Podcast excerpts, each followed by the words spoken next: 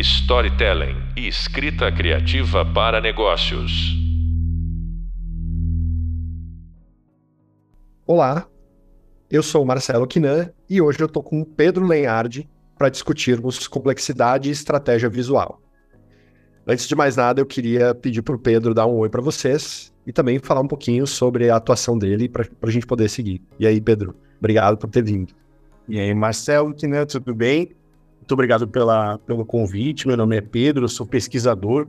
Eu trabalho com métodos de pesquisa digital. Já tive passagem por mercado financeiro, pela academia científica e hoje trabalho como consultor para projetos de pesquisa, dados e visualização de dados.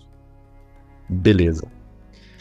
Bom, nesse podcast a gente vai passar por alguns tópicos relacionados ao nosso quarto vídeo uh, sobre narrativas de design.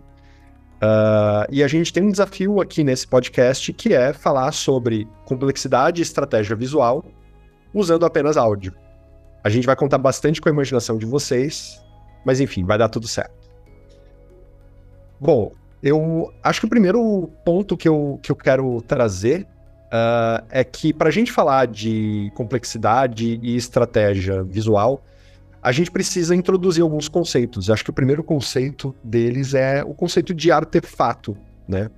A gente a gente fala bastante essa palavra quando lidamos com dentro do design com a visualização de informações e também com a visualização de estratégias, uh, porque a gente não sabe muito bem dentro de um processo de design aonde ele vai acabar, né? o que, que vai ser gerado no fim de um processo. Então, a gente acaba usando essa expressão que é o artefato. Pode ser um artefato sonoro, ele pode ser um artefato verbal, uh, como tantos outros artefatos que a gente usa todos os dias. Então, uh, a gente costuma usar bastante a expressão artefato para denominar uh, coisas de uma forma mais genérica. Quando a gente fala de raciocínio visual, a gente basicamente uh, é uma forma de expressar o uso de artefatos visuais para nos ajudar a pensar melhor. Então, quando a gente faz um desenho numa folha de papel, quando a gente está tentando explicar alguma coisa para alguém, isso na leitura que na leitura que eu trago para vocês é um raciocínio visual acontecendo através de um artefato que é aquela folha de papel. É o clássico quer que eu desenhe, o quer que eu desenhe é muito importante aqui no nosso contexto, principalmente para esse, esse podcast. Então, agora que essas apresentações uh, de termos e do Pedro foram feitas, eu queria começar perguntando, Pedro, você tem alguma, algum complemento sobre essas definições? Você, você concorda com elas ou tem algum, alguma, algo mais a colocar? Eu concordo muito fortemente com a ideia do quer que eu desenhe e a gente se apropriar e se empoderar disso. Eu, eu sou um cara que aprendi ao longo da minha jornada profissional e da minha jornada uh, como pessoa que eu penso melhor quando eu estou com uma caneta na mão. Uma caneta, seja um canetão e tudo mais. Então eu uso desse artefato para eu pensar uh, de uma forma mais clara. Então eu concordo plenamente com a ideia do que é que eu desenho funciona. Então vamos lá. Como um primeiro tema para trazer aqui na mesa, Pedro, eu vou falar um pouquinho sobre a pandemia. A gente, acho que podemos dizer que passamos já por uma pandemia uh, que foi completamente transformadora para todo mundo. E, e, tem um aspecto dessa pandemia que me chamou muita atenção desde o início e que tem tudo a ver com o raciocínio visual, que foi o fato de a gente, de, do, dos cientistas, especialistas, médicos, conseguirem traduzir uma complexidade enorme de raciocínio através de um artefato visual. Deixa eu explicar melhor. É, o coronavírus, eu não sou médico, mas pelo que eu me informei uh, durante toda a pandemia, acho que todo mundo se informou, né? Mas pelo que eu me informei, uh, o coronavírus ele não é um vírus que tem um alto índice de letalidade, né? Ele é uma doença que é, que é tratável, curável. Ao mesmo tempo, o fato dele estar alastrado pelo mundo, fazendo com que a gente vivesse uma pandemia, fazia com que uh, o nosso maior risco era a insuficiência dos sistemas de saúde. Então, logo no início, começou a se falar sobre uma expressão que ficou cunhada, foi a expressão achatar a curva. E lá no começo, o achatar a curva, ele vinha acompanhado com um gráfico, que era uma curva, né, uma curva parecendo um pareto, que mostrava que se todo mundo ficar doente ao mesmo tempo, a chance de mais pessoas morrerem era maior. Então nós tínhamos que achatar a curva, invariavelmente. Todo mundo vai passar por algum quadro de coronavírus ou algo relacionado, ou quase todo mundo, mas temos que passar em fases, temos que deixar o sistema de saúde arrefecido, né? Ele, ele poder respirando, poder estar respirando. É, e para mim, esse foi um grande caso de estratégia visual. Por quê? Como é que a gente explica tudo isso para todos os habitantes uh, do planeta, né? É uma complexidade muito grande que, para mim, a escolha de ter desenhado aquela curva e de ter direcionado a população para precisamos achatar a curva foi um grande. uma coisa que me chamou muito a atenção. E eu queria te ouvir um pouquinho, Pedro, sobre esse, esse caso que eu tô contando, como que você observa esse caso aí do teu lado. Eu lembro uh, com algum grau de riqueza como eram os noticiários na época da, da pandemia, na primeira fase da pandemia, e existiu alguns momentos, né, que eu lembro. Primeiro, é, o desafio dos jornalistas em como comunicar esse tema tão novo, que tinha uma diversidade de informações e uma diversidade de uh, variação também. É, esses temas eles variavam muito de como a gente vai apresentar esse tema para a população. Uh, isso variou bastante, mas o ponto que o Kinan trouxe é muito interessante de existir um consenso, foi criado um consenso de uma maneira interdependente de achatar a curva. Isso virou uh, algo de fácil entendimento que foi batido bastante nessa tecla disso, eu trago alguns pontos uh, interessantes em relação a como a TV, principalmente a TV aberta, a TV a cabo, eu acho que ela tem uma diferença, né? ela pode ter um pouco mais de uh, liberdade criativa no sentido de como apresentar esses temas e testar outras coisas, uma série de outros fatores. Mas a TV aberta ela tem algumas restrições e algumas diretrizes.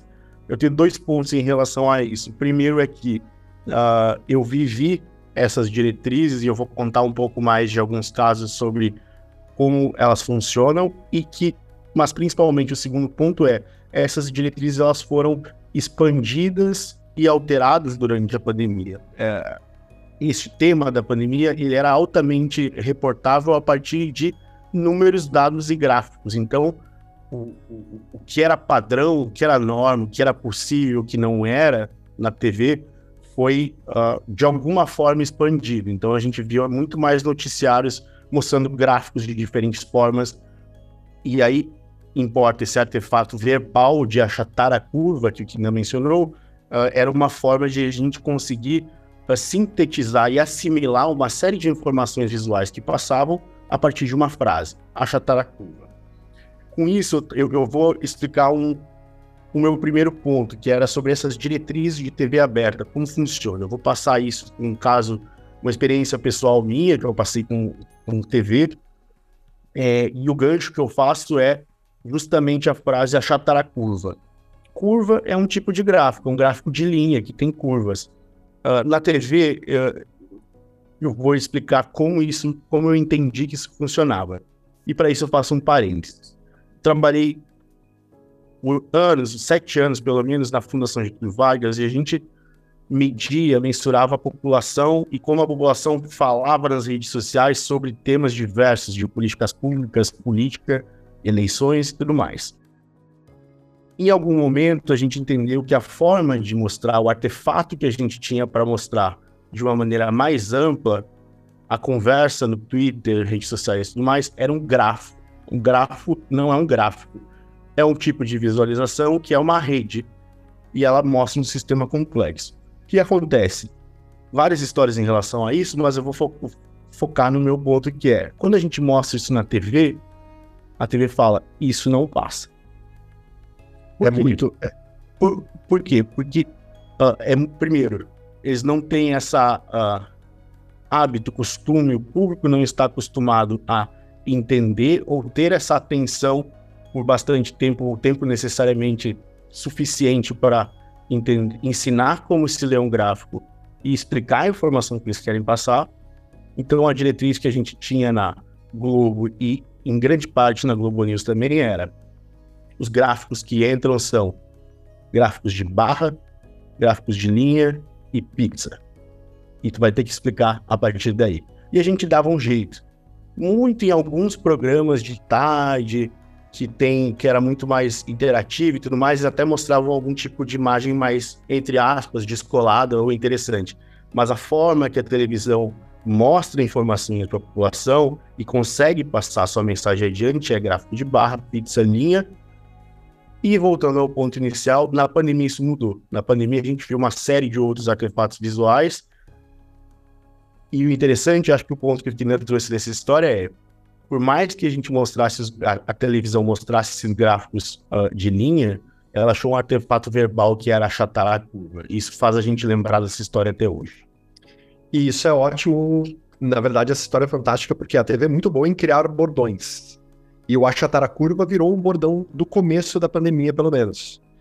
E pelo que eu estou entendendo, uh, o gráfico que você estava se definindo, que é um grafo, que parece uma rede neural de assuntos, Uh, de fato, é uma coisa muito difícil de você olhar uh, se você não tem um olho treinado, né?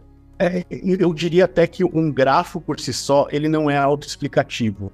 Ele é auto o que a gente consegue, o grafo ele é usado, mas ele sempre é usado em conjunto com uma análise descritiva dele e com uma análise uh, de um expert no assunto, ou quem analisou aquelas interações. Ou seja, tem uma série de métricas que acompanham um grafo, que elas sim funcionam para quem entende análise de gráficos, mas elas não dizem muita coisa. O que um gráfico mostra visualmente tem dois pontos interessantes.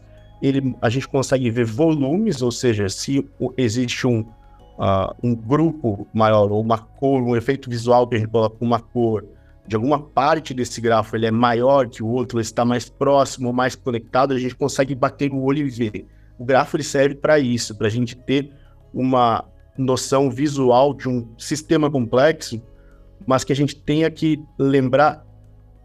A, a ideia dele é que a gente lembre, em média, por cima, o que está acontecendo. Ou seja, se existe diferentes grupos ou se são só dois. Se existem três grupos, ele é intermediado por algum meio, existe algum uh, stakeholder ali que vai, vai influenciar decisões dos outros dois grupos ou não. Ele não é um artefato autoexplicativo. Ele ajuda a contar uma história, certo? Entendi. E essa história ela precisa ser quebrada em pedaços menores, pelo que eu estou entendendo. Como uh, você estava narrando da, das emissoras, uh, que eles, eles falavam, não, aqui é, tem que ser gráfico em barra, em pizza ou em linha. Ou em linha. E que é uma forma de quebrar a complexidade visual que as a realidade tem, Exato. que um grafo representa muito bem, Exato. mas que ali para televisão precisava ser quebrada em blocos menores, é isso? É isso. É, eu tive algumas, para não dizer a maioria das experiências de produzir esses grafos, eles visualmente realmente contam uma história legal, mas eles não funcionam para uh, vários canais de imprensa e para atenção e para o objetivo de informar a notícia. Então a gente acaba construindo em paralelo ou em conjunto desses grafos alguns gráficos que são uh, mensurações desse grafo inicial. Ou seja, se eu estou aqui vendo uma rede neural, imagine uma rede neural, um grafo, que é de uma conversa no Twitter, por exemplo, a gente consegue ver que existem três principais grupos. Eu vou dar um exemplo realista. Né? Eleições de 2014, era um lado falando bem da Dilma, o outro lado falando bem do Aécio, mas no meio dessa discussão existiu o grupo da imprensa, ou seja, a imprensa ela intermediava algumas discussões no sentido de se algum canal produz uma notícia para um lado ou que é positiva para um lado da discussão, esse canal ele fica mais próximo de um lado da discussão visualmente. A gente pode uh, desagregar isso fazendo gráficos de barra, de pista, dizendo assim, qual o tamanho da discussão ao redor de um candidato, ou qual o tamanho da discussão ao redor de um evento, por exemplo, Oscar, Grammy. E aí a gente pode transformar isso para números mais resumidos, que são visíveis em, em gráficos com barra, pizza e linha, e isso acaba indo para jornal, TV é, e não o todo. Todos funcionam. Legal. A gente está falando bastante de barra, linha e pizza, e uh, nos módulos sobre sistematização da experiência, uh, eu falei bastante sobre jornada que eu considero ser um artefato visual também, né? É uma linha do tempo que narra as interações entre uma pessoa e uma marca. Uh, eu falo também ali sobre atritos e como os atritos se relacionam com a jornada, inclusive visualmente, entre outros aspectos da, do design de experiência.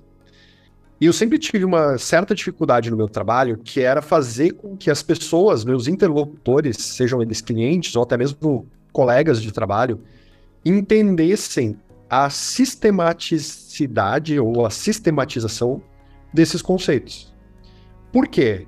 Para que você consiga verbalmente transmitir um conceito e conectar esses conceitos todos, um, dois, três, quatro, cinco conceitos, ou da forma como você estava falando nas eleições de 2014, é, a, o candidato A, o candidato B, as, a imprensa e diferentes polos de informação na, nas redes sociais, é, é muito difícil você traduzir a interdependência do assunto ou a interdependência desses elementos verbalmente. E eu acho que o maior exemplo disso somos nós aqui fazendo um podcast sobre isso. Né? A gente acaba tendo que explicar e quase que desenhar com palavras, que não parece ser a melhor forma né, de, de, de transmitir um conhecimento. Então eu sempre tive essa, uma certa dificuldade. E eu sinto que, como designer, eu tenho um papel muito forte, inclusive usando os mindsets de design, a mais mostrar do que contar as coisas. E é nesse aspecto que eu acho que isso que você está trazendo, da complexidade que um grafo traz, uh, e que acaba tendo que ser traduzida em barra, pizza e linha. Da mesma forma, a gente vive uma complexidade parecida no design, e que a gente acaba tendo que traduzir em elementos mais simples, como jornadas, listas de atritos, listas de uma coisa ou de outra e conectar entre elas. Isso me leva à seguinte pergunta: Qual é o limite do que dá para fazer pintando com palavras? Eu tenho uma história interessante sobre isso, de um uh, vídeo, um material produzido que eu vi que eu nunca vou esquecer e eu quero compartilhar com vocês. Vai muito de encontro a qual que é o limite que a gente pode contar com palavras. Vocês lembram qual é a imagem que vem à cabeça de vocês quando eu falo sobre um material radioativo? É aquele símbolo circular com três três arcos, três arcos ao redor, amarelo e preto. Amarelo e preto, porque o amarelo e preto é o amarelo e preto é um dos maiores contrastes que o olho humano percebe. Por isso que as placas são amarelas e pretas, ou vermelhas e brancas, que também é um alto contraste. Qual a história por trás desse símbolo? Quando a gente começou a ter preocupações com descarte de lixo radioativo, uh, muito na época de criações de usinas nucleares, também de material atômico, de bombas atômicas, uh, existiu um grupo de trabalho que foi responsável por desenhar qual que é o símbolo do material radioativo. E o que estava na mente uh, desses pesquisadores em design ou desse grupo que estava à frente é, foi nos Estados Unidos que estava à frente de desenhar esse símbolo foi, é, primeiro, contraste visual, para quem está olhando entender que aquilo remete a perigo. É um alerta. É um alerta, mas principalmente tem, quando a gente pensa em descarte de algum material, eu vou dar um exemplo. Uh, a gente imagina que o plástico é algo que se deteriora na natureza, tem um decay, né, um tempo de vida uh, não é útil, um tempo médio de vida, tempo de vida média, acho que é esse o termo, de 400 anos. A gente não sabe se é 400 anos, a gente imagina, porque desde que o plástico foi pela primeira vez criado, não se passaram 400 anos. Então a gente imagina que daqui a pouco os primeiros plásticos, daqui a alguns anos, 100 anos, os primeiros ou 200, os primeiros plásticos vão se deteriorar. O problema com o material radioativo é que o tempo de vida desse material radioativo até ele se decompor na natureza, ele é de milhões de anos, ou de centenas de milhares de anos. Então, a preocupação do grupo, esse que estava pensando numa, na, na, na, simbologia, na iconografia dos materiais radioativos, era: será que em 100 mil, 100 mil anos nós vamos ter linguagem como temos hoje? A gente vai ter como escrever o que significa isso que vai ser um material radioativo, ou seja, eles não podiam contar com os artefatos verbais, ou seja, Eles não podem contar que daqui 100 mil anos a humanidade vai entender inglês escrito que tem um material radioativo. Então, por isso, eles fizeram essas escolhas de design, esse artefato visual que se transformou, que é um símbolo que visualmente a gente bate o olho e pensa, é melhor eu não botar a mão nisso. Então, foi considerando que eles não poderiam ter nenhum tipo de artefato verbal. E essa foi uma dificuldade que eu acho que é, um, é uma anedota muito legal para a gente lembrar que nem sempre a gente vai ter o artefato visual ou verbal ou algum outro, mas algum artefato a gente vai ter e a gente tem que tentar explorar ele. Eu até me pergunto se está escrito perigo, porque talvez não faça sentido estar escrito perigo. Eu acho que, eu acho que provavelmente vai estar escrito uma série de coisas, mas eles têm que considerar que pode chegar alguém que não vai saber ler ou que não funcione dessa forma. Então, mas assim, respondeu, acho que deve estar escrito perigo. Eu acho que, acho que uma pessoa que chega a ver esse material nem deve se preocupar com o perigo, porque ela já deve saber o máximo de informações possíveis, porque não é muito acessível esse material. Essa história é muito boa e eu me lembro muito da, também daquela, daquele material que. dos materiais que são enviados uh, em, em, satélites, telescópios e sondas por aí. Eu sempre me perguntando como que é a escolha não só do conteúdo, mas também da forma, como que ele está lá dentro, né? E é, é, é muito interessante, desculpa eu fazer essa é, interrupção, mas acho que o ponto é a gente fazer essa conversa. É, eles não sabem direito se alguém vai receber. Na dúvida, eles botam um pouco de tudo. Então tem disco, tem CD, tem texto, tem carta, tem foto.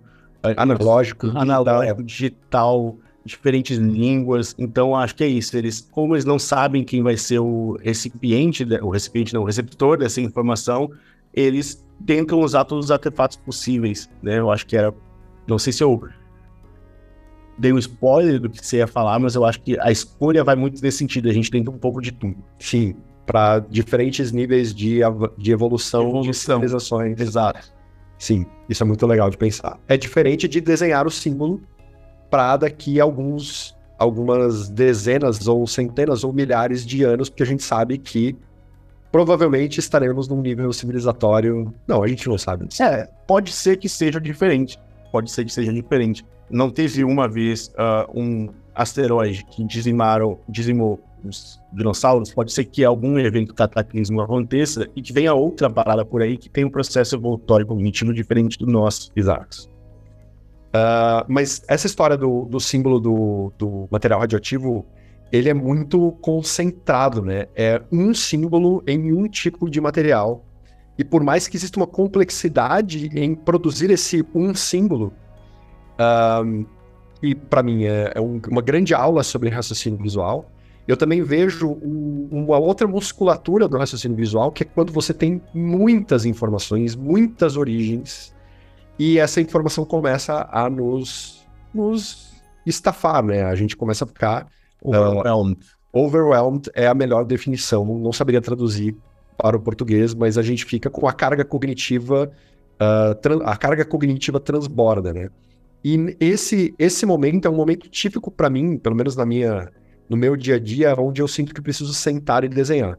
Então, eu, por, por já me conhecer bastante, eu, eu começo a perceber quando a minha carga cognitiva atinge um pico e eu começo a me perder na informação, eu sei que eu preciso esquematizar essa informação. E para mim o raciocínio visual começa aí. O problema de começar a esquematizar a informação é que o visual, ele é mais, na minha opinião, ele é mais simples de esquematizar informações complexas. E quando você vê, você já está num nível de complexidade enorme, que eu acho que entra no grafo que você está falando o grafo me parece ser uma das estruturas visuais mais complexas uh, de, de leitura, assim, é, é bastante difícil de ler. Né? É, assim como isso não é, em algum grau, isso não varia muito de uma pessoa para outra. O cérebro humano ele tem algumas capacidades que são uh, mais fáceis, né, que a gente entender o material de uma forma e outras mais difíceis. É, por exemplo, é muito difícil, para não dizer improvável, para não dizer impossível, a gente entender o tamanho do universo com artefatos visuais e com artefatos verbais. É realmente tão grande que a gente não consegue, e é normal. Até os astrofísicos falam, é difícil e é provavelmente improvável que a gente consiga entender o tamanho do universo com tudo que a gente tiver de artefato. O nosso cérebro ele não está programado para entender isso. Da mesma forma, mas em outro nível muito menor, o nosso cérebro ele não está programado de alguma, eu estou falando programado de um, é, uma, é um reducionismo, mas a gente não tem uma cognição afiada, e eu estou falando isso na média, para bater o olho numa planilha e entender o que tem uma planilha. Por isso Sim. que da planilha nasce um pivot table, por isso da planilha nasce um gráfico, porque nosso cérebro não está programado para ler, rolar uma planilha e conseguir fazer uma síntese do que aquilo significa. Por isso que a gente tem que criar outros artefatos. Eu acho que isso uh, vai muito de encontro que você mencionou de a gente precisa parar um pouco e pensar, mas de vez em quando passar para um outro artefato, passar para um outro, uma outra classe, né? Vou do visual para o verbal, vou do verbal, uh, enfim. E, e na tua experiência, você acha que é mais fácil colaborar com uma comunicação mais visual entre pessoas de um mesmo time ou verbal? Como é que você sente as duas coisas? Eu, eu, o que eu sinto é o seguinte: eu acho que, invariavelmente, a escolha tem que ser ambas. Tem que ser o verbal e o visual.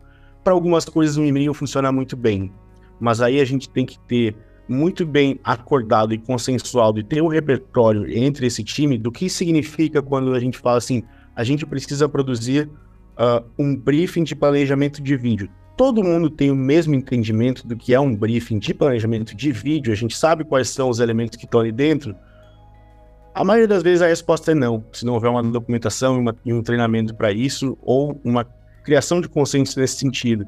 Então, uh, às vezes a gente precisa, sim, pode ser detalhar isso mais verbalmente, mas trazer um artefato uh, uh, de outra classe, aí eu acho que a pergunta foi no sentido de prefiro visual ou textual, uh, acho que a minha resposta é os, não é muito o que eu prefiro, o que eu tenho, não vou dizer que é o certo, mas o que eu experiencio que funciona melhor é trazer mais de um. Seja o verbal e o visual, ah, não tem que desenhar um briefing, então vai ser o, o, o verbal e um áudio, ou seja, meu ponto é, as pessoas não vão, e, a gente tem que esperar que as pessoas não vão entender tudo da mesma forma uh, entre um grupo de mais de uma pessoa, principalmente quando a gente não tem como receber o feedback se a pessoa entendeu ou não.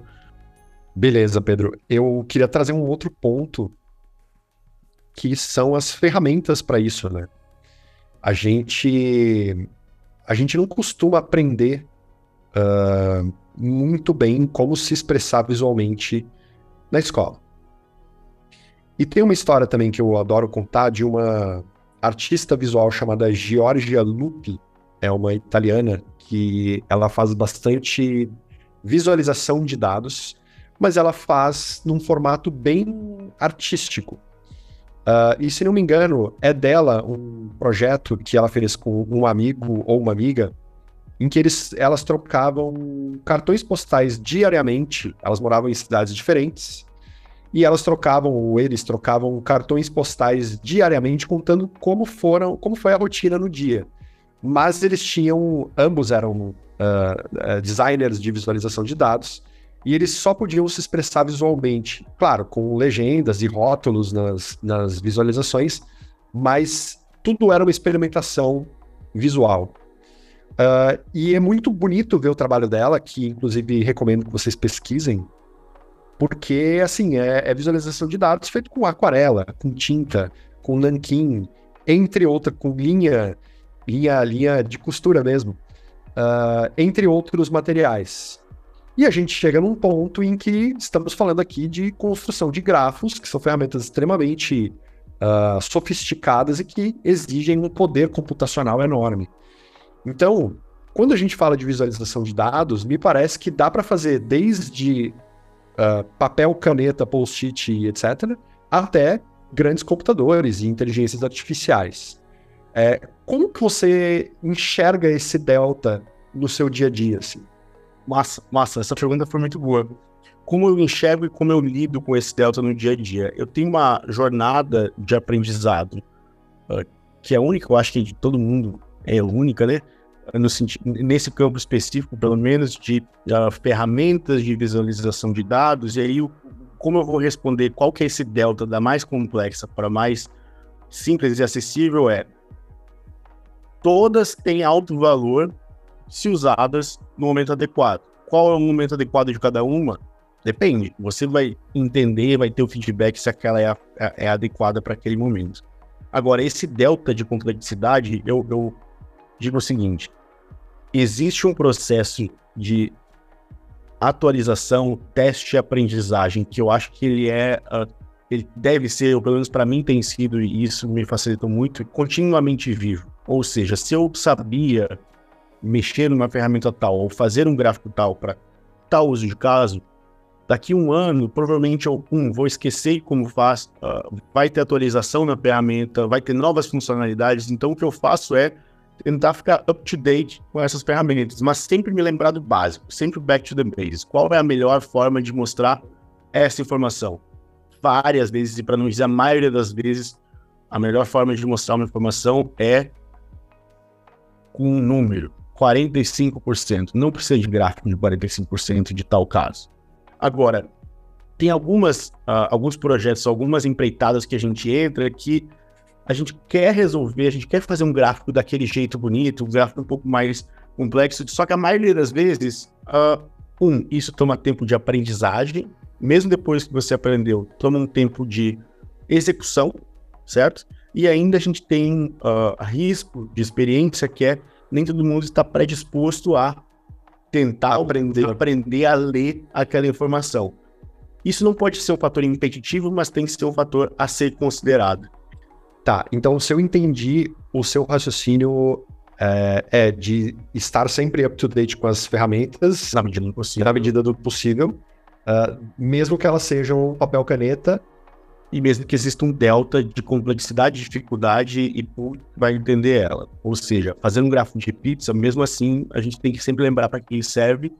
E se vai ser um gráfico de pizza ou não, você não pode escrever isso textualmente. Então, mesmo te interrompendo, de respondo que é não importa o delta de dificuldade ou complexidade de uma ferramenta ou de um artefato, eu acho que o que vai nos deixar mais propício a conseguir ter a melhor efetividade nessa comunicação e ser melhor percebido é se a gente está consistentemente entendendo quais são os artefatos e qual o ferramental disponível à nossa disposição, de verdade. E com um objetivo claro, né? Com um objetivo claro. E assim, é, existe muito, tanto inovação como nesse processo específico, eh, tem que existir um espaço para erro. Então, assim, eu. Várias. A maioria dos gráficos que eu faço visualização de dados, eu erro muito mais do que eu acerto. Eu uhum. tento diferentes coisas. E tem alguns que eu sei que não valem a pena eu ficar errando muito. Então aquela informação vai ser desse jeito mesmo. E tem alguns Entendi. que valem a pena errar, erre que vai dar certo. Legal.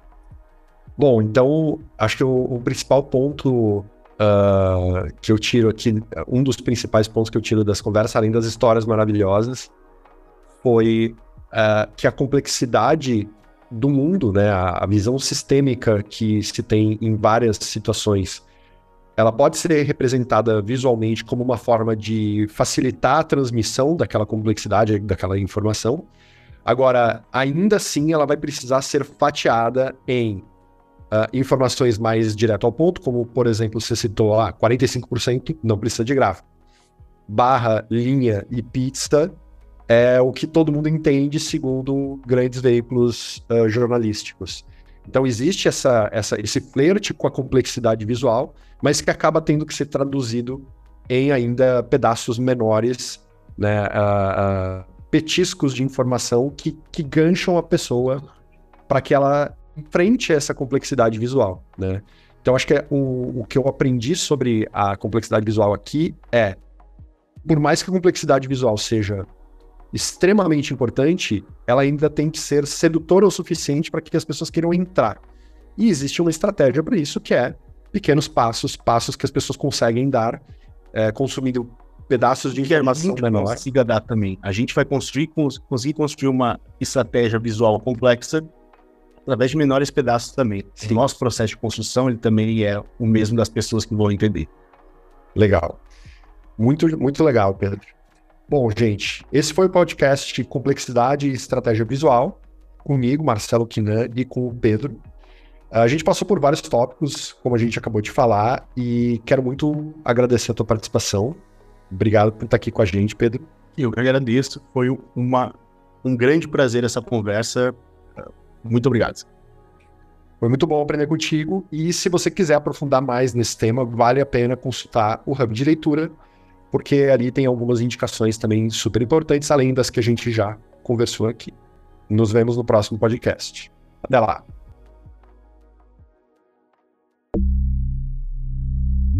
Storytelling e escrita criativa para negócios.